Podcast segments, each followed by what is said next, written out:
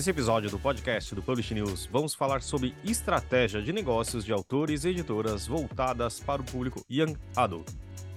Diversos livros desse recorte etário têm aparecido nas listas de mais vendidos há alguns anos. Com o impulso do TikTok, os livros Young Adult ganharam ainda fôlego e atingiram uma popularidade não vista antes. Nesta mesa, vamos ouvir Rafaela Machado, editor executivo da Galera Record e Verus Editora, Daniela Pinotti, autora de Eu Bernardo Maralto. Felipe Cabral, roteirista e autor do Primeiro Beijo de Romeu, Galera. E Diego Moreno, Senior Content Partnership Analyst no TikTok. A mediação é de Talita Facchini, editora assistente do Publish News. Esse podcast é um oferecimento da MVB Brasil, empresa que traz soluções em tecnologia para o mercado do livro. Além da MetaBooks, reconhecida plataforma de metadados, a MVB oferece para o mercado brasileiro o único serviço de EDI exclusivo para o negócio do livro. Com a PubNet, o seu processo de pedidos ganha mais eficiência. E já ouviu falar em POD? Impressão sob demanda? Nossos parceiros da Livro são referência dessa tecnologia no Brasil, que permite vender primeiro e imprimir depois, reduzindo custo com estoque, armazenamento e distribuição. Com o POD da Um Livro, você disponibiliza 100% do seu catálogo sem perder nenhuma venda. E também com o apoio da CBL, a Câmara Brasileira do Livro representa editores, livreiros, distribuidores e demais profissionais do setor e atua para promover o acesso ao livro e a democratização da leitura no Brasil. É a agência brasileira do ISBN e possui uma plataforma digital que oferece serviços como ISBN, código de barras, ficha catalográfica, registro de direito autoral e carta de exclusividade. Esse é o episódio 303 do podcast do Publish News, do dia 15 de janeiro de 2024, gravado no dia 24 de novembro em Paraty. E não se esqueça de assinar a nossa newsletter, nos seguir nas redes sociais: Instagram, LinkedIn, YouTube, Facebook, TikTok e Twitter, todos os dias com novos conteúdos para você. E agora, vamos à mesa Young Adult: Estratégias de negócios e formação de leitores. Aqui a gente está falando de uma mesa que é muito popular, né? A gente está falando, é, falando sobre Young Adult, que é um gênero que tem crescido nos últimos anos, que tem se popularizado e que tem atraído novos leitores, né? É, um, é, é algo que está chamando muitas pessoas e tem... E assim, a gente vai conversar por... A gente tem uma conversa aqui de uma hora praticamente e tem várias coisas que passam por esse, eh, por chamar novos leitores, desde as histórias, desde os autores, desde o relacionamento dos autores com os leitores e até as capas. Então, eu, né, as capas, tudo, tudo chama o leitor. Então, eu queria começar com você, Rafa, para contar da história da galera. A galera já é um sucesso na editora, vocês cresceram muito, atingiram já os 15 anos, é, com festa, com tudo. E eu queria saber como foi esse crescimento e essa estratégia de fazer, de atingir novos leitores e como vocês também procuram os títulos. Oi, gente, muito obrigada pela pergunta, obrigada pelo convite. É, como você mencionou, a galera tem 15 anos, né? Então, é uma adolescente. E a galera surgiu é, bem quando as redes sociais começaram a entrar no nosso dia a dia como pessoas, como leitores e como mercado editorial. E eu acho que foi muito revolucionário isso. Porque antes, é, a percepção que eu tenho, eu acho que vocês vão concordar comigo, é que o leitor ele não se ligava muito na editora. Ele gostava daquela história, gostava daquele autor, né? É, mas as redes sociais tornaram uma proximidade muito maior é, da editora com o seu leitor. E a gente passou a ter um canal direto. Eu costumo dizer que mudou a nossa forma de trabalhar. A gente deixou de ser um filtro que vai julgar o que, que vai ser lançado para virar uma ponte que aproxima o leitor dessas narrativas e dessas histórias é, que ele ama. Então, eu diria que a galera tem uma parte né, dessa mudança que aconteceu e que continua acontecendo e que para a gente é muito importante, porque não é só é, sobre, enfim, fazer é, livro para é, infanto juvenil ou para jovem adulto, mas é para conhecer o novo leitor e os novos autores e quais são as histórias, as narrativas que vão mover uma nova geração de leitores. Então esse é o trabalho que a gente faz em Young Adult e é por isso que eu acho que é um segmento que atravessa muita gente. Eu vou continuar com você, porque eu queria saber o trabalho ali no dia a dia da editora, de ficar de olho, principalmente a gente tem aqui o Diego do TikTok, e de ficar de olho na rede social. Como que o TikTok e outras redes estão influenciando o trabalho da editora? Você tem ali alguém específico que ficar de olho ali o tempo inteiro? Meu Deus, esse livro tá bombando muito. Ai, acho que posso comprar, sei lá, em Frankfurt uma história parecida. Como é que é esse trabalho interno? Olha, eu acho, eu acho que é um trabalho assim muito incrível, porque não, a gente não tem uma pessoa específica. É o é, time inteiro. É o, o time, time inteiro, é, que é, inclusive, espetacular. A Estela trabalha comigo, está aí me escutando, e todo mundo que, que trabalha comigo na galera, a gente é obrigado a não deixar de ser adolescente. Então, é, a gente faz o exercício de lembrar sempre lembrar de como essas histórias atravessam a gente diferente quando a gente é mais novo é, e buscar esse diálogo com o leitor, né? É, parece muito glamouroso, mas eu acho que a grande estratégia está na humildade de você entender que você não é o especialista, que você não é geração Z é, e que e que você não pode subestimar esse leitor. Ele sabe as histórias que são importantes para ele, ele sabe como que ele gostaria de receber, com qual capa, é, com qual brinde, e você está lá para para aprender com ele. Então, eu acho que é um trabalho que ele parece ser muito glamouroso e os números e, e, e, traz muito sucesso, mas é um trabalho diário de humildade, de escuta, de aprendizado com esse leitor jovem. Passando para o Diego.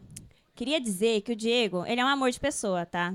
Não sei se nem você lembra, você fez uma, ele fez uma reunião com, com o Publish News para ajudar o Publish News também a, a, crescer um pouco no TikTok e entender o que a gente estava fazendo de errado. E assim, para a gente entender como poderia trabalhar junto também.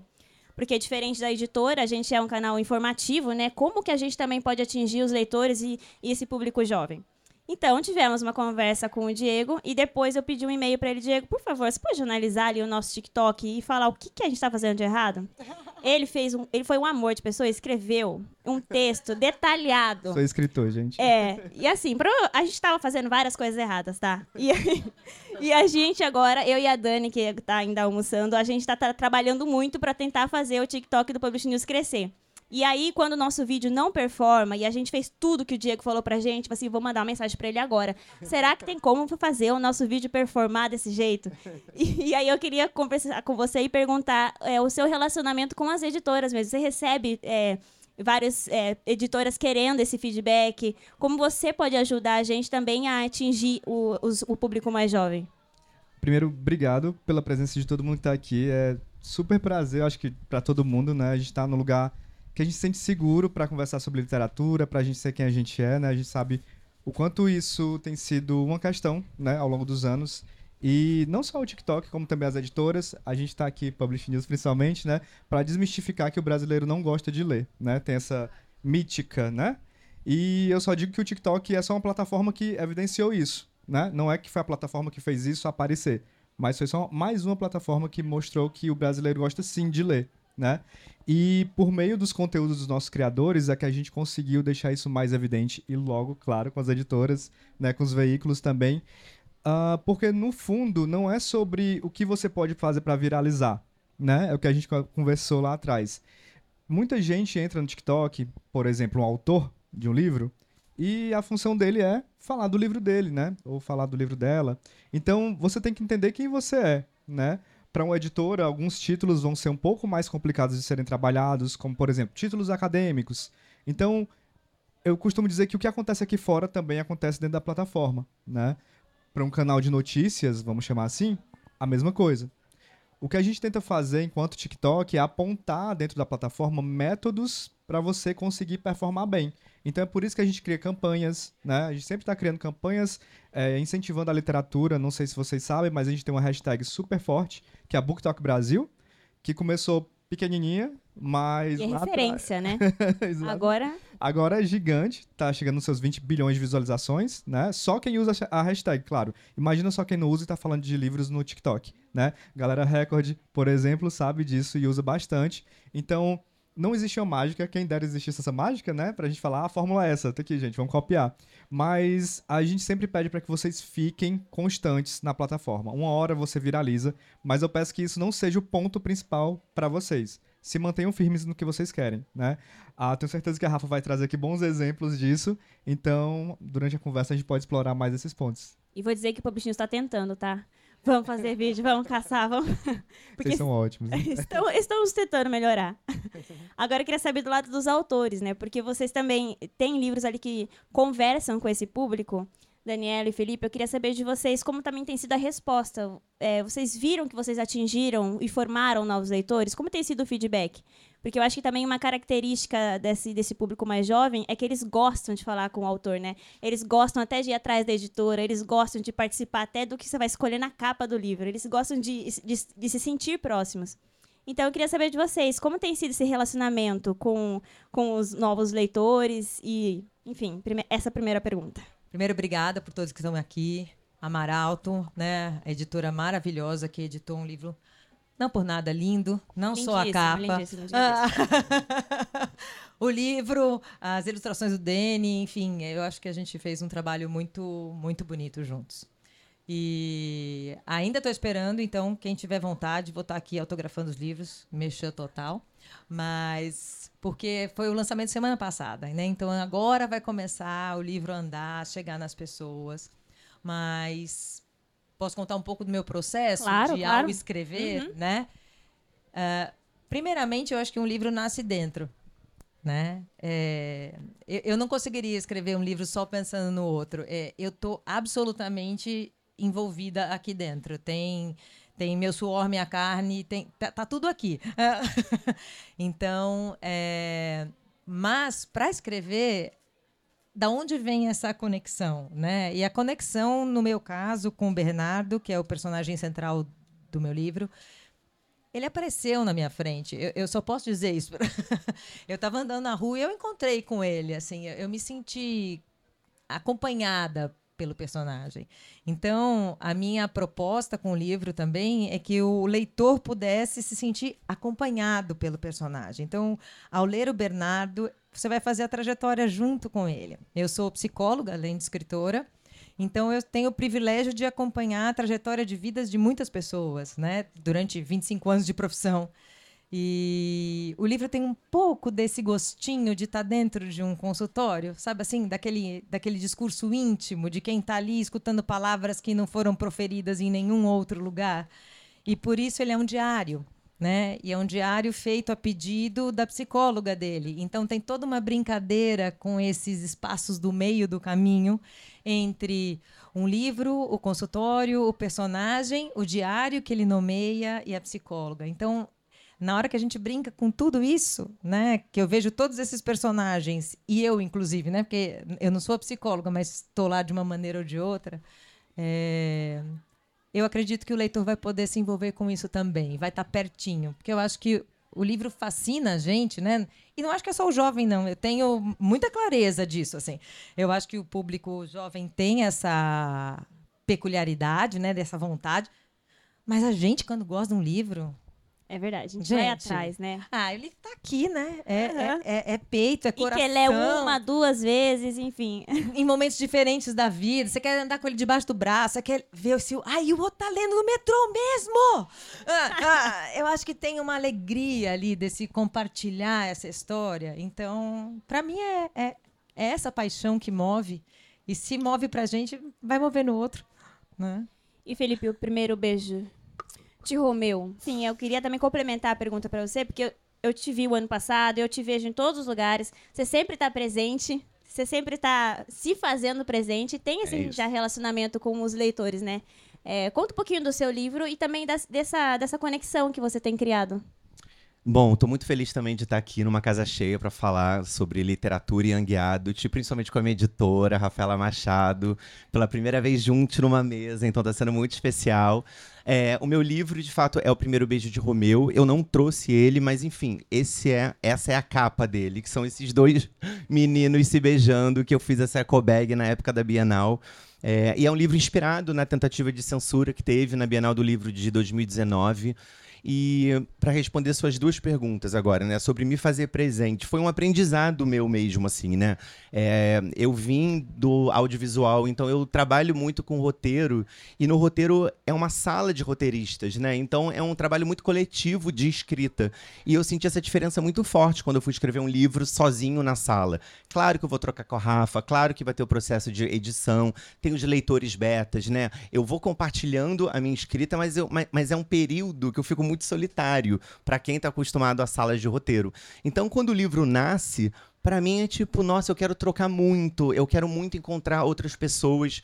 E sendo um autor gay, escrevendo uma história também young adult, né, jovem adulta, é, com protagonismo LGBT, eu acho que também tem esse lugar meu de me sentir parte de uma comunidade, sabe? Ah, eu não sou o único que estou escrevendo isso, eu quero conhecer mais pessoas que estão escrevendo é, essas mesmas histórias, né? Então, quando eu venho na Flip, quando eu vou numa Bienal do Livro, o que eu mais amo é, de fato, andar no corredor, é ir nas mesas, é ouvir os autores, é olhar e falar, cara, comprei seu livro, olha que legal. É, divulgar os outros também faz parte do meu papel como escritor, eu acho, sabe? Sendo um autor contemporâneo, gay, eu acho que é muito importante fortalecer essa nossa rede de escritores também e me fazer presente para justamente também dar uma visibilidade e falar assim, não, existe, eu estou fazendo, tem gente fazendo, né? E o TikTok eu acho que é muito importante nisso.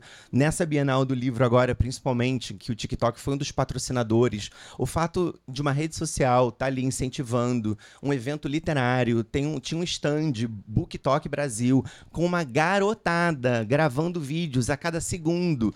E assim, quando o TikTok surgiu e bombou, veio essa pressão para mim como escritor, né? De virar um TikToker. Senão meu livro não vai vender. Então eu preciso agora escrever, pagar boleto e gravar conteúdo todo dia para a rede engajar e. E aí eu falei, cara, estou abrindo mão dessa pressão.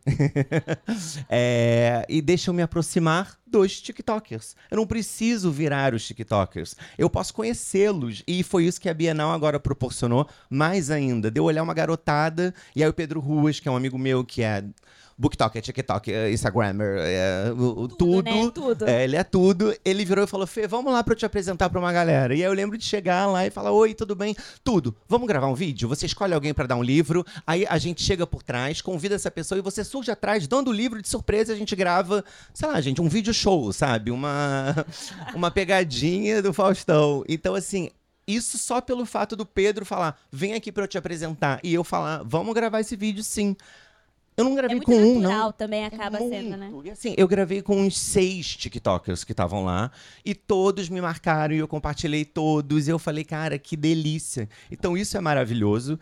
E escrever para o público jovem e lidar com essa garotada, também fazendo recorte de uma história LGBT eu não estava preparado, levei para análise de fato, tipo, como eu passo por esses eventos literários com adolescentes LGBTs chorando, me abraçando, falando que minha história mudou eles, né? C como que eu lido com o leitor que me mandou a foto do meu livro rasgado, falando que bela mãe que eu tenho, porque a mãe rasgou o, o livro em casa, né?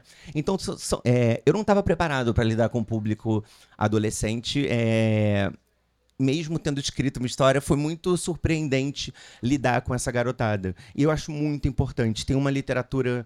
É, Clara Alves, Juan Julián, Pedro Ruas, Maria Freitas, é, Gil Domingues, é, Bia Crespo agora, Rai Tavares. Tem muita gente escrevendo essa literatura. E o que eu acho mais maneiro é esse gap que eu não tive adolescente, sendo um garoto gay, de olhar e falar: olha que legal, a turma da Mônica tem um viadinho. Não, não teve, nunca teve, não vai ter, sei lá. Então, assim, nenhuma referência minha literária tinha alguém como eu. E agora tem uma geração jovem é, que vai numa leitura da vida, que vai em qualquer livraria, numa travessa, e a parte jovem adulta, com certeza, 60%, no mínimo, estou chutando, vai ter representatividade LGBT.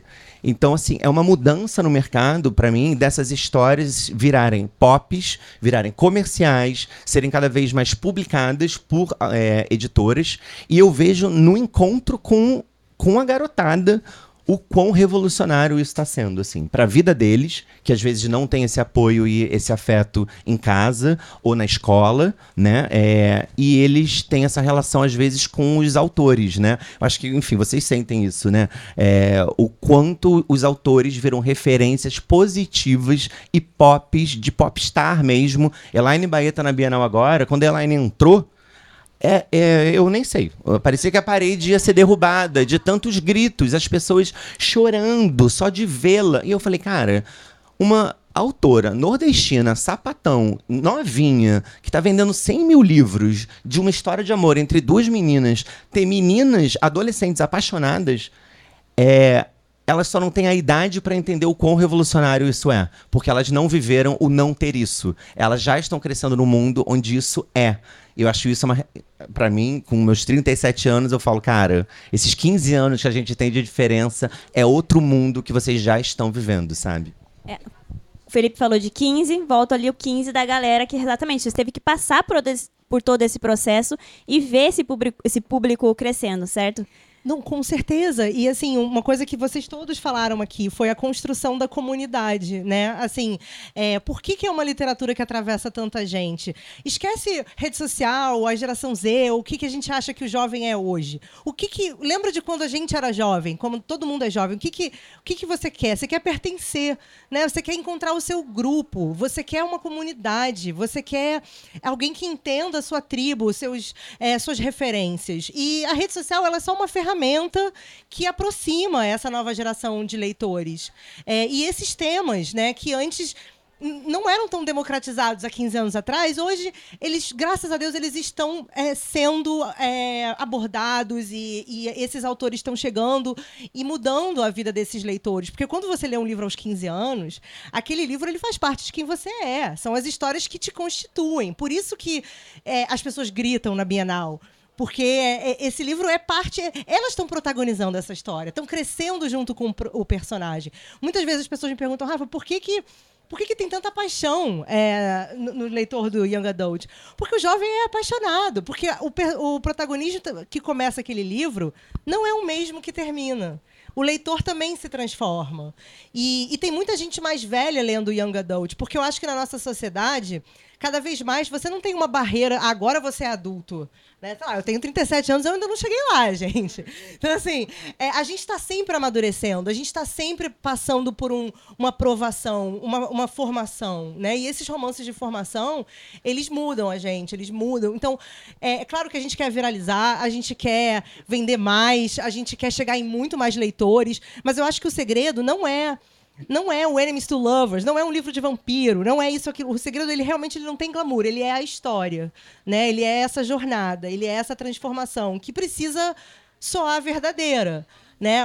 É, é, eu costumo dizer que assim, é, a ficção é, é, uma mentira, é um impacto que você faz com o seu leitor, que vocês dois vão acreditar que vampiros existem, mas para vocês acreditarem que os vampiros existem, é, a dor daquele vampiro, a angústia que ele está passando, é, o medo que ele tem, o segredo que ele guarda, alguma coisa tem que soar verdadeiro para você. E aí você compra essa história.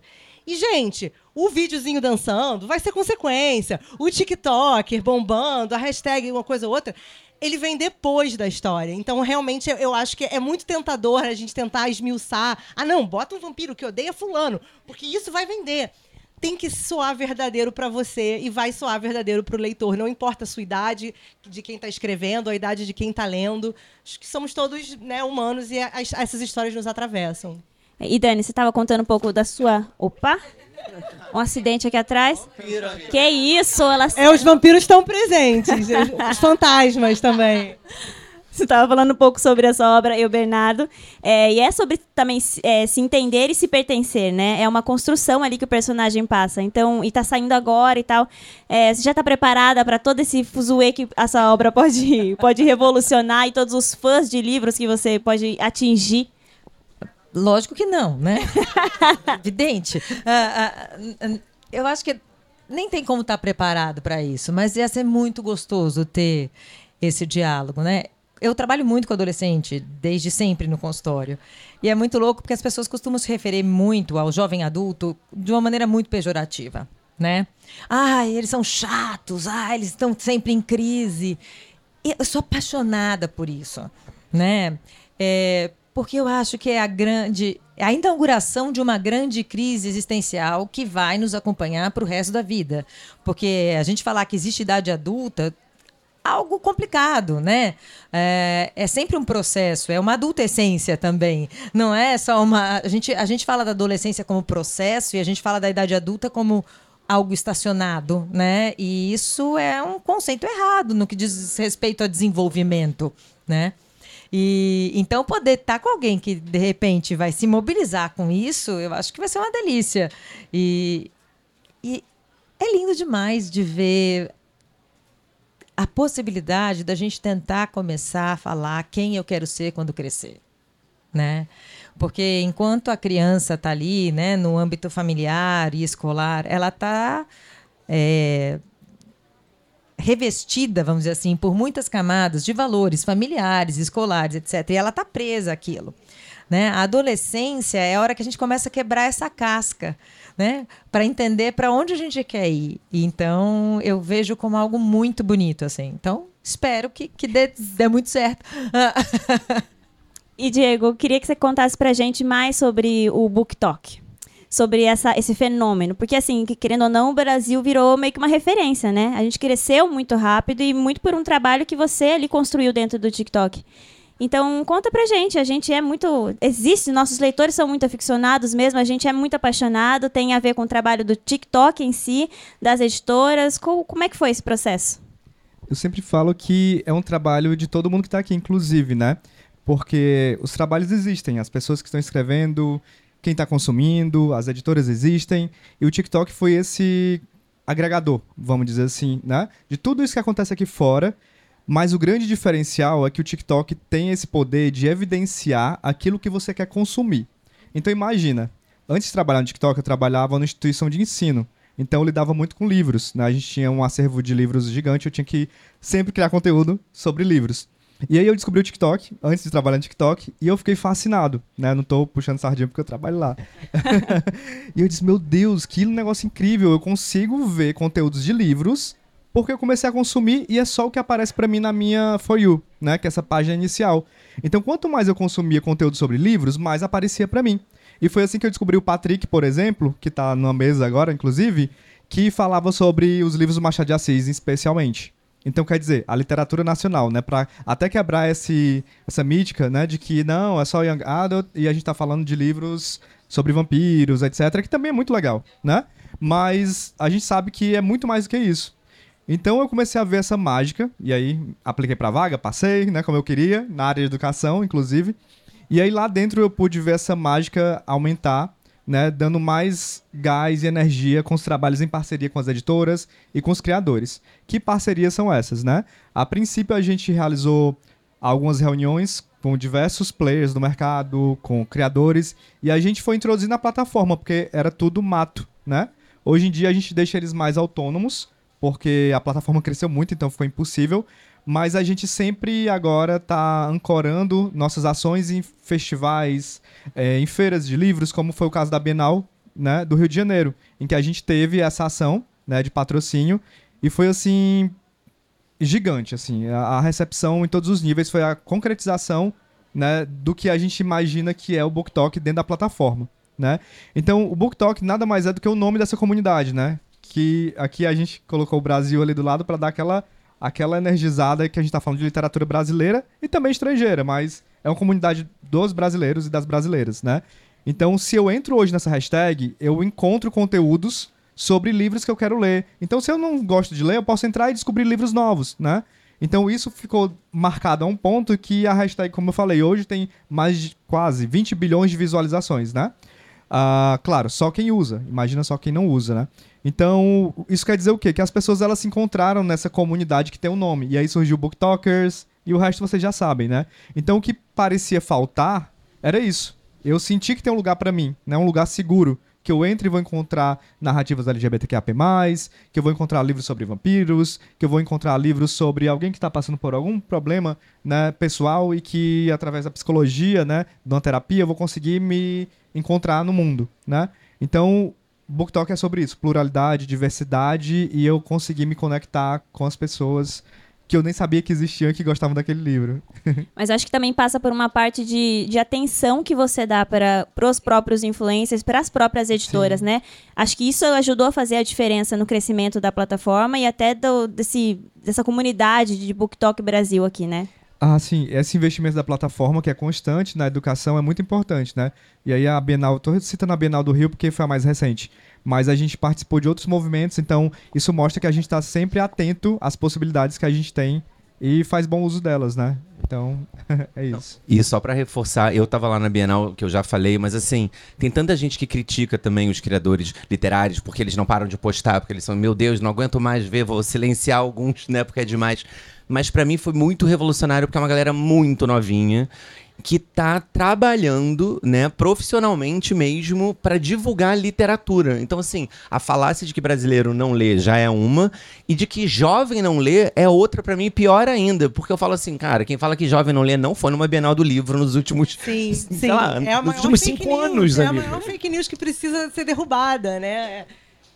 Tipo, é surreal, assim. E para mim, ver essa garotada também sendo tratada enquanto profissionais, e aí um elogio ao TikTok, que tinha assim, dentro da sala dos autores, tinha um espaço para eles, que eles ficavam como um mini estúdio, sabe? Além do stand lá fora. E eles o dia inteiro, todos os dias, né, sendo remunerados, com estrutura, para poderem criar um conteúdo para claro, para qualquer pessoa ler, né? Mas principalmente, eles falam muito para jovem. Então é uma retroalimentação tão direta, né? Que é revolucionária. E a gente tem que cuidar, eu acho que assim, o nosso trabalho é para não ter preconceito com isso. Porque o, o, mercado editorial, ele ainda é muito tradicional, né? Ele, e, e, a gente, às vezes, ai meu Deus, esse jovem fazendo dancinha com livro. É, a gente tem que tomar cuidado, porque é uma comunidade, é a próxima geração de leitores. É, eles estão apaixonados por literatura, eles estão falando sobre isso. E. Isso é muito rico, né? Isso é muito rico. A gente, às vezes, foca na diferença, assim. eu acho muito estranho essa coisa de filmar eles chorando. Eles adoram chorar no TikTok. E eu acho isso louco, gente. Eu fico assim, que mico, jamais. Eu vai pro banheiro chorar. Mas ao mesmo tempo, que bom que eles se sentem seguros para expressar as emoções deles. Que bom que a literatura move é, sentimentos e eles acolhem esses sentimentos. Então, assim, é, me fez confrontar também os meus preconceitos, assim, como millennial, cansada, é, sabe? Entender que, que, caramba, tem uma nova geração aqui que é muito mais confortável com seus sentimentos, com seus interesses, e botar a cara a tapa e fazer uma dancinha. E não tá achando que tá pagando mico, que não tá mesmo, sabe? Tá ali representando é, uma comunidade. Porque eu acho que é isso também, é uma comunidade com poder de articulação. As redes sociais deram aos leitores a possibilidade deles se articularem. Eu acho que outros mercados estão vendo o poder do fandom. Você vê, a Taylor Swift esteve aqui no Brasil. É, caramba, empresas aéreas, o Cristo Redentor, o Eduardo Paz. É, tu, todo mundo foi atravessado pelo tamanho e pela comoção de uma comunidade de fãs. Esse é o nosso trabalho na galera. Esse é o nosso trabalho fazendo o livro YA. A gente, é, a gente precisa admitir o poder que o fã de livro tem é, em comunicar o que ele precisa, o que ele quer, o que ele gosta, o que ele não gosta, ter a humildade de falar, essas pessoas de 14, 15 anos, elas sabem perfeitamente o que elas gostariam de ler e a gente trabalha para elas. Então, como é que a gente pode melhorar a nossa forma de comunicação, como é que a gente pode incluí-las no diálogo, trazer mais representatividade, aprender com elas. E aí sim, elas vão nossa, fada sensata, elas vão te amar nas redes. Mas assim, não pode também achar que vai ser sempre assim. Às vezes elas vão te criticar e você tem que ter a maturidade millennial de falar, ok, é, eu, é, estou sendo criticada porque é, errei. Ou não, ou é, é, esse jovem não entende que tem decisões que a gente tem que tomar que é, são fora da nossa alçada, né? Mas a gente tem que tomar muito cuidado de não botar esse jovem numa caixinha. Ai, mimimi. Ai, tá, tá falando mal nas redes sociais porque é muito tentador, né? Você, você menosprezar e, e, e, subestimar esse público, mas ele é o leitor de amanhã. Assim, daqui a cinco anos, dez anos, eles vão estar aqui na Flip, sentados aqui onde a gente está. Então, é, é muito incrível que eles estejam lendo, que eles se importem tanto com os livros e com a forma como esses livros vão chegar até eles. E também tem até um negócio de resgatar as obras de fundo de catálogo, né? Que outra coisa que surgiu para as editoras que foi ótimo, né? Justamente por conta das redes sociais. Sim, mudou até as regras, coisas que a gente achava que estavam sedimentadas. Por exemplo, ah, o lançamento é, é, ele tem ali aquela vida e depois ele. Não, é, livros que foram lançados há cinco anos, há dez anos, chegando a um novo leitor. Isso é mágico. Então, assim, é, é, muito mais do que uma modinha, é muito mais do que é, um algoritmo. Isso é, é um a, a tecnologia na mão de no, uma nova geração, é, mudando as regras de uma coisa de uma, de uma indústria que existe há, há, centenas de anos. Né? Então, a, a, gente tem que ter realmente.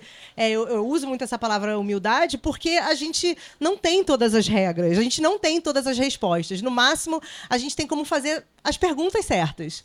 E aí, observando e aprendendo como, como esse mercado está mudando, como esses leitores estão mudando esse mercado e mudando muito rápido, né? Vamos só deixar claro. É, vocês podem fazer perguntas, tá aberto assim. Então, ó, oh, já surgiu. Eu, eu tenho ainda mais perguntas, mas vou deixar aqui essa primeira e qualquer coisa eu volto para fazer perguntas para vocês. Rafa, vou fazer para você a pergunta. Assim, eu já trabalho no mercado editorial há muito, muito tempo, 25 anos, via a galera nascer, e a minha pergunta é justamente essa, né? Porque, assim, eu era aquela adolescente que lia numa época que não era legal ler sabe? Eu era esquisita e tudo. E, assim, eu acho que a rede social possibilitou que as pessoas se encontrassem, pessoas que gostavam de ler. E aí eu queria saber que, assim, a criação do selo Record, eu acho que ela deu um espaço para uma geração de jovens leitores que antigamente não tinha, porque eu me formei leitora com 14 anos, lendo livros que não eram para mim, tá? Muito inadequados, inclusive, né? Sab não, Sabrina também, mas eu li assim, nem Sheldon, eu li, gente, catálogo da Record total, meu. Tinha uma mulher assim, muito, muito sombria, que era Vici Andrews, que era bem, tinha umas coisas assim, bem tabus. Então, assim, eu acho que a, a, o surgimento do, do selo Record, ele veio abrir as portas para um leitor que antes só tinha praticamente o, o que era adotado nas escolas, né? E, e que às vezes não, não era o certo para eles. Então eu queria que você falasse um pouquinho dessa, dessa porque eu acho que vocês foram os primeiros a terem um selo exclusivo para o jovem leitor, assim. É, e como é importante ter esse espaço, né, para o leitor jovem, assim, porque são temas que interessam a eles é, e a gente poder trazer é, literatura que é apropriada para essa idade também, que existe um espaço. É, é interessante porque eu acho que o jovem, ele sempre em outros mercados, assim, é, a adolescência foi inventada, né? Nos anos 50 antes não tinha roupa para jovem, não tinha música para jovem. É, então, acho que o livro demorou mais, por ser também um, um, um produto né, é, mais é, tradicional, demorou a, a, entender que, poxa, eu tenho que falar com esse jovem, eu tenho que falar exclusivamente com ele. E, e o, que, o, o que é mais emocionante para mim, que, é, que aí volta para a questão da comunidade, é eu ver pessoas que eram leitores da galera se tornarem autores da galera agora, sabe? E falarem com uma nova geração de leitores que depois vão virar autores. Então, isso para mim, assim, eu, eu, fico até arrepiada falando sobre isso, porque é é uma coisa que é muito mais do que só uma profissão, né? A gente está falando sobre formação de leitor, formação dos quais são os valores, quais são as histórias que vão pautar os adultos de amanhã, né? Então, assim, a gente ter representatividade, a gente ter recortes sociais, a gente ter recortes raciais, a gente ter é, multiplicidade de narrativas que foram escolhidas por eles. Eu acho que isso é o que faz a diferença. Não foi um adulto cringe que falou que você tem que ler isso daqui para a escola. Eles querem ler e a editora está trazendo isso que eles querem ler porque ela respeita eles. Então, eu, é, eu acho que isso é um trabalho que ela, ele é colaborativo né? Porque a escrita, ela é colaborativa, vocês eu acho mágico, né, quem escreve, eu não escrevo. Então eu acho mágico que vocês criam esses universos e vocês dependem, a história ela depende do leitor para tomar corpo, né? Para existir. Então ela é um diálogo ali. E, e nós, a editora, ela é, um, é, é, uma ponte mesmo. A gente não tem como ser outra coisa. A gente é uma ponte para aproximar, para trazer esse leitor, botar ele sentado na primeira fileira, botar ele opinando sobre a capa, falando, não, o Bernardo estava sentindo aquilo porque eu senti aquilo. E, e, e, de repente não foi nem isso que você achou que ele estava sentindo, mas quem está certo, quem está errado? Né? Então, assim, o livro ele é uma construção. É, e, e, ele merece ter um espaço, é, um selo que específico específico, porque é outra forma de comunicação que não cabe no geralzão, né? E a gente está aprendendo isso também, então é muito legal. Eu queria fazer uma perguntinha rápida para a Dani e pro, pro Felipe sobre. É, o público jovem já era ali o central da história de vocês desde quando você começou a pensar que você ia querer escrever esse livro? Você já tinha o foco de que ia ser e você ia conversar com esse público? É, não. Também. não. É, eu acho que eu comecei a escrever o livro uh, e, e ele foi se mostrando para um público jovem. Eu acho que eu sou bem uma jovem adulta, sabe assim? Né? Beirando 50, sabe aquelas coisas? É, é porque eu acho que diz muito do espírito. Eu acho que diz muito do modo de ser e de estar no mundo. Né? Então, para mim, as referências pop, a questão da música, dos filmes, dessas outras influências, de como as minhas leituras, de é, do quanto eu sou grupo, né? Do, é, é... eu sou totalmente grupo, eu sou inadequada. Isso, então. Ex existe isso em mim, assim. Isso sou eu, né? Então, quando eu comecei a escrever, era era minha fala, né? O Bernardo tem muito de mim, não só da minha história de vida, mas de muito como esse jeito de ser, de estar no mundo. Óbvio, talvez ele não seja exatamente o adolescente que eu vou encontrar hoje na rua, né? Porque sou uma mulher de 47 anos, né? e, e tem uma outra história de vida, mas eu também não acredito que exista só um tipo de comunicação possível. Eu não acho que a comunicação só exista entre iguais. Porque se a gente fizer isso, a gente perde muito como humanidade.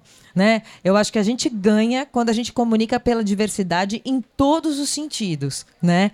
A gente ganha quando a gente dá os braços. Não quando a gente diz, esse é o meu. E esse, só, só o meu é meu, o seu é seu. Né? A gente já passou dos cinco anos, eu acho que a gente pode elaborar isso melhor e, e, e entender outros jeitos de se comunicar. O quanto o meu livro vai conseguir atingir esse público, eu espero que seja muito, porque ele foi escrito desta maneira. Ele foi escrito com o adolescente que está em mim, que nunca vai deixar de estar, porque eu, eu a cultivo, né? não é uma questão de que eu fiquei, ai meu Deus, né? O Bernardo até brinca uma hora, ah, ser adolescente tardio, ele fica morrendo de medo de, de ser um adolescente. Porque ser um adolescente tardio é alguém que se nega a amadurecer, né? Eu não me neguei a amadurecer, eu só me neguei a deixar de me encantar com aquilo que a vida pode apresentar de novo e que a adolescência tem isso como uma das coisas mais bonitas do seu processo. Né? Então, se a gente pudesse encantar como tudo que dá uma empolgação, é isso, né? E ir lá num show e falar assim, gente, eu podia morrer amanhã. Ah. É o show da minha vida. nunca, nunca antes, sempre depois do show. é, é. né? Então, eu acho que assim, fala dessa, deste modo. Então, eu acho que quando a gente escreve com a alma desse jeito, quando ele surgiu, ele surgiu desse jeito. E aí a voz dele, ele vai encontrar o espaço dele no mundo. Né? Acho que o meu livro vai encontrar espaço com leitores mais jovens, talvez ele encontre espaço com leitores mais velhos. Eu, é, ele, ele tem o gosto musical do pai dele. Por acaso, o pai dele tem a minha idade. Uma coisa impressionante. Não contem. Não contem para ninguém. Eu fui tentar, né, me aproximar. Aí eu falei assim, gente, não, não tá suando, porque eu escrevo escutando música. Ah, ele tem uma playlist, a playlist está lá no Spotify. É, eu tinha que escutar a música em repeat, eu ficava louca ali até que a emoção chegasse. Quando a emoção chegava, eu escrevia. Né? Aí eu falei assim: não tenho como colocar uma playlist diferente daquela que me chegou. Aquilo ia ser falso. Né? Eu, eu não queria escrever um livro falso. É, eu não sei se vai chegar em tudo isso de público. Gostaria. Mas não foi minha, minha principal preocupação nesse sentido. Era ser autêntico. e o legal é que tem várias formas de você se comunicar e de atingir os públicos, né? E assim, ser verdadeiro, que nem você falou que o seu livro tem a sua alma, acredito que também é o seu, né, Fê? Não, total, assim, eu brinco em toda a mesa que muitos leitores meus são Swifters, né? Amam Taylor Swift. Eu falo, cara, não vai ter no meu livro, eu não gosto, não escuto. Então, assim, eu vou vender menos? Talvez, mas assim, não, sei lá, sabe? Tipo, não, não é sobre isso. Não vai dar na minha história para ter a Taylor Swift ali. É, e acho que eu apostei certo diante dos últimos acontecimentos. mas, prevendo, prevendo coisa. É depois é, do show, né? Sei lá, sei lá, não vou nem entrar nessa. É, deixa, deixa. Mas é, quando eu comecei o Romeu, né, o próprio fato do protagonista ter 15 anos, né, e os dramas dele tá, tá, é, de estar tá saindo do armário, de estar tá com medo, né, ele é arrancado do armário no começo do livro. Então, é, foi um Felipe me voltando pro Felipe de 15 anos também um pouco. Então, naturalmente, as questões eu achei sim que iam dialogar com uma galera que estivesse passando por aquilo naquela idade, né? Um próximo projeto que vem agora, por exemplo, ele já é. Eu tô quietinho aqui, nem, nem olhei pra Rafa. É isso. Eita! conta! Ele já é mais adulto, assim, né? Ele, ele é mais millennial. Então eu não penso que um adolescente vai ler. Mas o adolescente está lendo Colin Hoover, sei lá. É, então, é, vai chegar em sei lá quem, né? Então é isso. É, mas eu não estou escrevendo, por exemplo, esse pensando no adolescente que vai ler. Eu estou escrevendo esse pensando mais nos millennials da minha idade e com novas questões para um personagem. E uma camada que eu queria trazer também aqui para a narrativa jovem adulta, que a gente não passou, é que o TikTok, por exemplo, principalmente em histórias LGBTs, aí falando das que eu escrevo, né? Ele ajudou a furar a bolha da escola e a bolha da família para chegar nesse leitor jovem. Então, se a família tem dificuldade de recomendar histórias LGBTs para os seus filhos, né? Se a escola não adota essas histórias, né, no seu catálogo, né, de livros para serem lidos em português, em redação, né, é, a rede social fura essas bolhas e leva para o leitor o que ele pode saber que existe, independente da escola. E isso é, é, um, é uma complexidade, né? Porque quando você fala, ah, eu não tinha referência assim, eu olho e falo, tá, eu sei que meu livro está em algumas bibliotecas de escola, mas os professores não adotam. Eu sei que meu livro, porque tem o um beijo gay na capa, nunca será aceito no PNLD. Então, assim, já está fora do baralho. Então, também, como que as narrativas jovens adultas chegam até os jovens adultos. Se a escola e a família, que são coisas muito centrais, ainda são barreiras para as nossas histórias. Então, por isso que eu acho que, a rede social é muito revolucionária nesse lugar. Por isso que eu quero me fazer presente nos eventos e por isso que eu acho importante dar visibilidade e apontar essas problemáticas. Porque eu fui, sei lá, no evento no SESC, em São Paulo, e uma professora de escola pública falou: o que, que eu faço para conseguir que eu possa dar o seu livro na minha escola? É um debate da direção, dos pais, é uma coisa muito complexa, mesmo que o adolescente e todos os seus amigos estejam se pegando escondidos, se for o caso, sabe? Mas por isso que a gente tem que cuidar desse leitor, porque ele vai crescer, ele vai ter filhos e a sociedade vai mudar e esses é. livros vão, né? O trabalho já começou para que isso mude alguma hora, né? Desculpa interromper. A questão é a seguinte: a escola não adota, e muitas vezes a editora, porque eu sou editora, não consegue publicar porque os pais não deixam. Os pais não deixam os filhos, não querem que os, que os, que os filhos leiam. Esse tipo de livro. Esse tipo de livro. Que eles botam nesse. Sim, nesse rótulo. Meu, eu não quero que meu filho leia, porque eu não quero ver que meu filho é gay, que meu filho é isso, que meu filho é aquilo, que meu filho é aquilo outro. Eu não quero ver. E no que eu não quero ver, eu não quero que a escola, a escola incentiva, não quero que a escola incentive. A escola não quer esse tipo de problema. Isso é um problema, né, para a escola. E ela não quer. Ela não precisa de mais esse problema. Então ela não vai. Ela não vai, ela não vai querer isso para ela. É exatamente isso. Eu vou só pegar o gancho antes de passar para a pergunta ali do público, que é por isso que a rede social é tão importante, porque fura total essa bolha, né? E interrompendo um pouco essa nossa mesa para falar que com Ricardo Costa no nosso Momento MVB Brasil. Tudo bem, Ricardo? Fala, Fábio. Tudo bom? Tudo bom aí, pessoal? Feliz Acho... 2024. É Se você estiver assistindo no começo do ano, né? Exatamente. Eu acho que ainda pode, né? Porque é a primeira interação que a gente tem agora né, nesse ano, então pode falar. Acho que para mim a regra é até o carnaval, né? Se você não encontrou a pessoa, feliz ano novo. Às, às, vezes o carnaval vai muito para frente, né? Mas esse ano o carnaval é bem no comecinho, inclusive. Né? Exatamente. Então, logo, logo tá mais. Tá bem, tá bom. É. Mas falando em temporalidade, o que, que a gente vai falar hoje, Ricardo? Temporalidade, gostei da palavra, Fábio. Tá, tá chique, hein? Começamos chique o ano. Começamos... Ah, eu queria só lembrar um pouquinho o que, que rolou no ano passado, uh, como foi 2023 e o que, que nós vamos ter aí para 2024. Né? É, 23 foi um ano difícil para o mercado, né? a gente sabe, tem uma galera aí que, que tem comentado comigo, a gente tem conversado um pouco. É, a gente sentiu, logicamente, né, a, o aperto, a questão. Bom, o, o, o país está passando por toda uma. Uh, um, um, trabalho aí para tentar recuperar a época de pandemia tudo mais. Então, foi um ano puxado, mas eu acho que é, vencemos aí a batalha de mais um ano. Foi um ano difícil, mas foi um ano que a gente conseguiu uh, vencer. Aqui do lado da MVB, nós apoiamos vários eventos, né? É, a gente encontrou com a galera aí em vários, em vários lugares, é, Bienal, encontro de editores e, e, distribuidores e livreiros e gráficos, Flip, nossa querida Flip, que é uma... A gente sofreu com o calor lá esse ano de novo, né? Vamos ver como é que vai ser 24, parece que vai melhorar um pouquinho. Uh, uh, uma coisa muito legal que foi 2023 foi a primeira primeira pesquisa sobre influência dos metadados nos resultados de vendas, que nós produzimos em parceria com a Nielsen.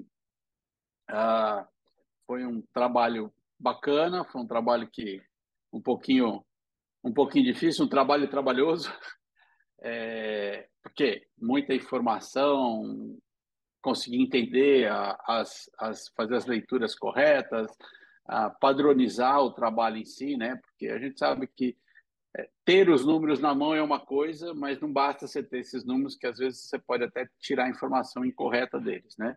Então, esse ano a gente fez a pesquisa, Brasil e México, e vamos repetir a pesquisa agora 2024 e esperamos ter mais alguns países uh, envolvidos nessa pesquisa de 2024.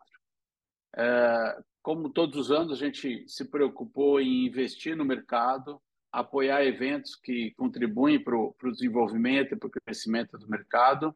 É, tivemos em vários deles, a gente eu já falei. Ah, uma coisa bacana foi a continuidade do treinamento de bibliotecários no Sistema Nacional de Bibliotecas.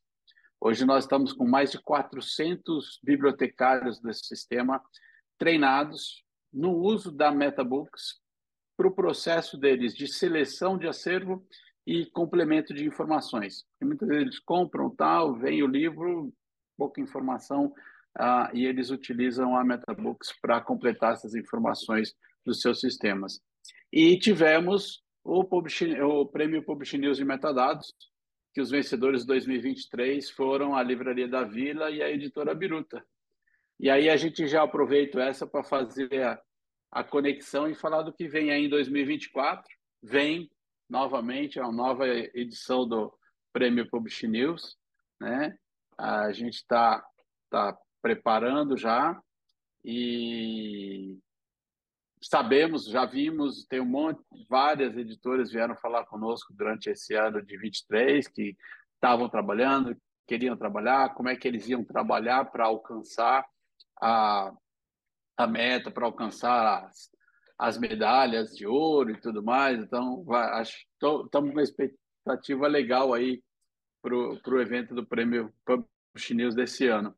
É, de eventos em si, né, que a gente já sabe que vai acontecer e que nós participaremos, eu, novamente o encontro de editores, livreiros, distribuidores gráficos, a Bienal de São Paulo, esse ano acontecendo em setembro, esperamos todos lá.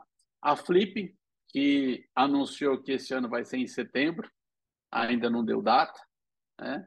Uh, espero que eles se coordenem aí com a Bienal para a gente poder encaixar as participações. Uh, esse ano nós uh, estaremos participando também da Feira de Bogotá. o Brasil é convidado de honra uh, país convidado de honra lá na, na Feira de Bogotá. E a Feira de Frankfurt vai organizar uma Contec, aquela conferência de tecnologia que ela organizou algumas vezes aqui no Brasil, já organizou na Colômbia, já organizou no México. Ano que vem vai organizar dentro da feira e nós estaremos lá também falando. E isso faz parte desse nosso projeto de construir, de, de ter um banco de dados da América Latina. fazer uma coisa um pouco mais ampla, não só olhando para o mercado brasileiro. Né? E também tem, como todo ano, Londres e Frankfurt, que a gente vai estar lá especialmente para discutir e contribuir nas conversas relacionadas a padrões globais para metadados de livros, né? o Onyx e o TIMA. Uh, por exemplo, a gente, uh, a partir da próxima versão do TIMA, já teremos classificação de literatura brasileira ou literaturas nacionais, literatura em diversos países, uh, que é uma, é uma solicitação de várias de vários setores e foi uma das coisas que nós propusemos na, na reunião dos comitês e a próxima versão virá com esse tipo de classificação. É, levamos também para o padrão, tanto para o padrão Onyx, para a classificação TIMA, traduções da Bíblia. Cada, nas diferentes religiões, as Bíblias têm traduções diferentes e quando vai para a livraria tem uma certa dificuldade para poder organizar isso.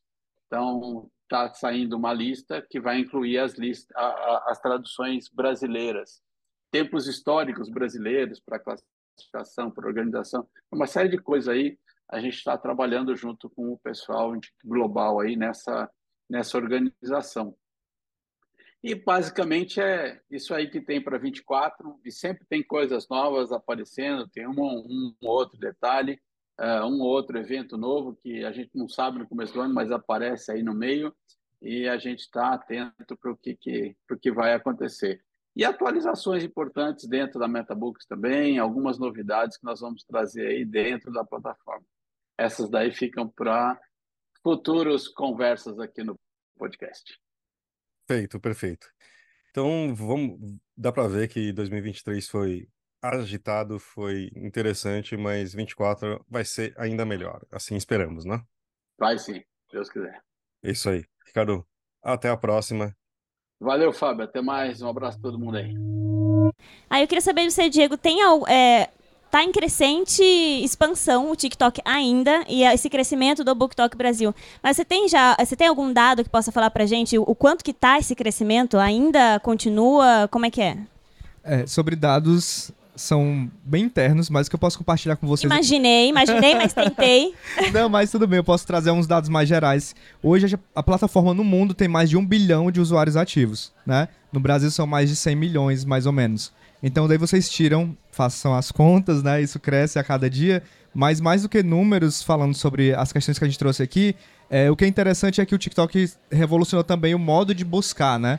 Acho que não é surpresa para ninguém aqui que hoje o TikTok já superou o Google em termos de buscador, né? Então as pessoas buscam sobre algo no TikTok. Né? Eu não tô falando que eu tô na plataforma, não, assim. Eu digo isso porque um dia desses, eu aqui no Rio de Janeiro fui pegar um Uber e ele foi me mostrar como é que ele descobriu sobre o sistema solar e aí ele tirou o celular e mostrou o TikTok. E como ele ensinou o filho dele sobre a questão do sistema solar. Porque ele disse que foi a primeira vez que ele conseguiu visualizar, porque era um vídeo, né? Como é que eram os planetas giravam e tudo mais. E aí ele falou sobre Aprenda no TikTok, né? Que é outra campanha que a gente faz de educação. Que também tem mais de 20 bilhões de visualizações. São as hashtags maiores das de educação, só pra vocês terem uma ideia. Então, no TikTok, se você busca por um livro LGBTQAP+, por N motivos que seja, porque eu não consigo, né, sei lá, na escola não tem, mas vai aparecer para você aquela informação, né? Porque, de novo, é por interesse. Se eu gosto de futebol, vai aparecer algo de futebol. Tanto é que pra mim não aparece nada de futebol. Então. então tá tudo certo. Então não é uma mágica, né? É baseado em interesse. Então os números são grandes e eles refletem o interesse das pessoas. E as editoras já perceberam, os autores e as autoras já perceberam isso. E isso é muito, é muito revolucionário, porque através desse trabalho, e óbvio, de situações até que aconteceram como a tentativa de censura, as editoras correram atrás disso. Existe esse público, ele não está sendo atendido. A gente tem que dobrar, triplicar, aumentar muito a, a diversidade no nosso catálogo. Existe esse público. E agora, por exemplo, nessa última Bienal, a gente sempre faz brinde para entregar no stand. Eu fico comovida que chegam crianças, assim, pessoas de 13 anos, 14 anos. Tia, tem bottom do arco-íris? A gente é do Vale. Então, assim, já é uma geração que se assumiu, não tem vergonha, se reconhece, tem amigos, é, se aceita, sabe? É, então a mudança já está acontecendo. É, é, é claro que vai demorar um, um tempo até os pais e a escola é, se transformarem. Mas a gente tem o privilégio de ver essa transformação, de ver essa criançada gritando, é, porque tem a, a autora lésbica que elas amam, sabe? Que tem o Felipe Cabral com a história que elas querem ler, sabe? O beijo que eles se identificam. E, e isso já é a sociedade mudando na, na frente dos nossos olhos. Perguntas da plateia. E vai ter que ser a última, gente. Talvez vocês possam juntar as perguntas, porque a gente tem seis minutos. E aí eu peço breve e breve. Duas perguntas aqui de uma vez. Eu sou a Marie, e assim, antes de fazer uma pergunta, eu preciso só esclarecer uma coisa que para mim é muito importante pela pergunta que eu vou fazer. Eu comecei a trabalhar com 13 anos de idade porque a dona de uma livraria local do meu bairro queria fazer uma comunidade no Orkut e ela não sabia como fazer. E aí eu comecei a vender comunidade no Orkut. Então eu entrei assim no mercado. E aí eu me tornei gestora de projeto e hoje eu sou scout, mas editora, preparadora, enfim. E aí o que acontece? É, eu estou estudando, que, entrando no mercado de agenciamento, com calma, criando, porque é, enfim, complicado. E aí minha pergunta muito é para vocês dois, assim, principalmente em o que, que vocês entendem que Rafa, você escolhe os livros com base no que está viralizando, o que, que você analisa. Por exemplo, ah, uma autora tem uma obra muito legal, mas assim, ah, não tem uma comunidade ainda, talvez ainda não vou escolher ela. O que, que vocês, vocês conversam sobre isso? Tem alguma, alguma métrica que avalia, principalmente? Assim, é, é uma curiosidade, porque é isso, eu amo comunidade, eu quero entender mais isso. Pode responder, aí a gente passa para a segunda. Vai. Tá. Vai dar, vai dar Olha, tempo. Infelizmente, eu não tenho um, um mapa da mina. Assim, é, não existe essa métrica. Eu acho que a gente leva tudo em consideração. Não necessariamente o autor precisa ser cheio de seguidores. A gente publica gente que tem poucos seguidores. É, vai depender da história, sempre. Acho que no final das contas é sobre a história. E o potencial que essa história tem de é, chegar em muita gente, né? Em, em, seja pelas tropes que estão na moda, mas muito mais pela forma como ela é desenvolvida, é, pelo que pela identificação, pela, é, pelo que a gente sente que é, às vezes, um buraco no nosso catálogo. Ah, sei lá, a gente não tem protagonismo é, assexual. Então a gente vai atrás disso porque a gente não tem. Às vezes vai ser isso. Ou, sei lá, a gente não tem um livro sobre um apocalipse zumbi no Rio de Janeiro. A gente precisa ter. Então, então assim, tem, é, tem vários caminhos. Ou assim, ou esse cara é um TikToker e ele tá com um, um livro e pode ser que esse livro chegue em muitos leitores ou não leitores. Então tem vários caminhos para você chegar. É, e isso é bom, porque você não precisa ser um TikToker, influencer, é, bombadão, e, que se envolver em cancelamentos e ser Swift para poder viralizar e entrar numa editora. Assim. Próxima. Posso? E última. Tá bom.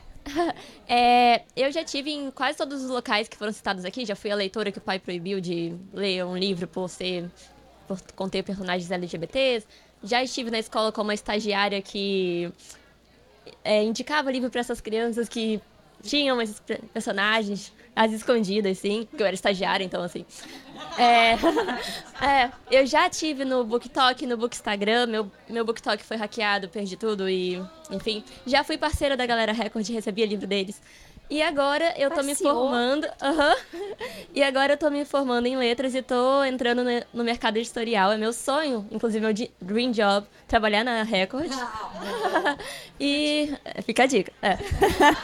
é... Eu tô meu currículo aqui na bolsa.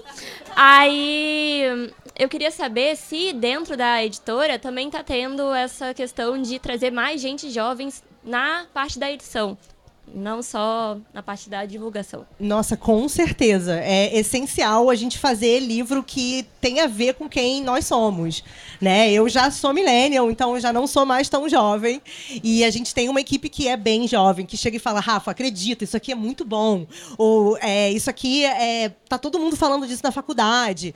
E é muito importante a gente cultivar nosso adolescente interno. Então, assim, existe muita abertura para jovens editores. Eu acho que é, a forma de editar também mudou nos últimos anos por conta dessas novas gerações. Então a gente precisa de um editor que ele é mais dinâmico, porque se eu não sei como eu vou fazer o marketing desse livro, se eu não sei para quem é o livro, que capa ele vai ter, que mês eu vou lançar, eu não compro os direitos desse livro. Porque eu não vou arrumar um problema para a minha equipe de marketing amanhã. Então, é, cada vez mais essas coisas estão juntas, estão andando juntas. A divulgação, é, o público, o leitor e a, a forma de editar o livro. Então, existe muito espaço. Eu fico muito feliz que a literatura Young Adult só cresce, só é, tem mais e mais e mais espaço, mais e mais e mais leitores. Então, é um terreno fértil para quem está escrevendo, para quem quer editar, para quem quer ilustrar. É, só vem. Bom, e como aí sobrou só um tempinho, eu queria finalizar com aqui com o Diego. É, porque eu sei que não tem caminho das pedras. Você não vai viralizar se postar o seu vídeo hoje. Não é assim que funciona. Mas queria que você me desse é, aqui para o nosso público uma- algumas dicas. O que, que a gente pode tentar e começar a fazer certo para engajar ali na rede social? Perfeito. Primeiro, tem o TikTok. Eu sei que é óbvio. Tenham, só tenham. Cria o seu TikTok. Mas se você é um autor, uma autora, e você, obviamente, diz, poxa, não tenho tempo, né? A gente, a gente entende que isso acontece. Crie e consuma autores, autoras que estão indo bem. Quando eu falo bem, não um milhão de visualizações, dois milhões, mas que estão vendendo bem. Porque vocês conseguem entender que a história dele, dela, de alguma forma, atravessou aquele público. E você consumindo, você consegue entender o que essa audiência tá de olho. Né? E o TikTok, como eu falei, se você consome livros no TikTok, vão aparecer cada vez mais conteúdos naquele ambiente para você, certo? Mas claro, se você realmente quer produzir conteúdo, né? A minha dica é, vou tentar ser bem breve aqui. Primeiro, uma boa chamada, né? Como se fosse uma capa de um livro, né? Então, pá, a capa do livro tem que ser aquela coisa que chama a atenção. Então, os três primeiros segundos são essenciais. Então, é um livro que já grita ali, né, uma história diferente. Fale do que, é que se trata, não perca tempo, corra e diga: quer saber mais sobre, não sei, como os vampiros ficam invisíveis, né, no espelho? Então, começar uma história sobre isso, né? Então, você começa a falar a partir daí, sei lá, uma curiosidade sobre vampiros, né? Então, sempre trazer essa curiosidade ou alguma coisa muito útil. Por exemplo, se você vai falar sobre psicologia, né? é, eu posso, por exemplo, te recomendar cinco livros sobre luto, se você estiver vivenciando essa experiência. Então, quem está vivenciando essa experiência vai provavelmente parar e vai assistir seu vídeo e aquele conteúdo vai ajudá-la, né? Tem muitas outras dicas, mas assim, é, essas são essenciais. Então, uma boa chamada forte, 3 4 primeiros segundos, conteúdo útil ou curioso, autenticidade, né? Então, se você acha que você não vai fazer um conteúdo autêntico, tente, né? E se mantenha constante, né? Fixe seu objetivo e siga em frente. Eu sei que parece clichê, mas funciona. Vai dar certo. Vai dar Uma certo. hora. Bom, gente, eu queria agradecer a participação de vocês e aqui também do nosso público. Adorei que foi uma conversa conjunta. É, espero que também vocês tenham gostado. Então a Dani vai estar aqui com a Maralto, podendo falar sobre o Bernardo e contando a história aqui pra vocês, vendendo o livro. Felipe também, por favor, tentem arrancar spoilers do livro dele e e ó, ele vai ficar bem longe da Rafa. Rafa também tá aqui. É, e Diego, ele pode, podem tirar quaisquer dúvidas que vocês tenham. E, enfim, muito obrigada pela participação. Obrigada a todos vocês. Muito obrigada, gente.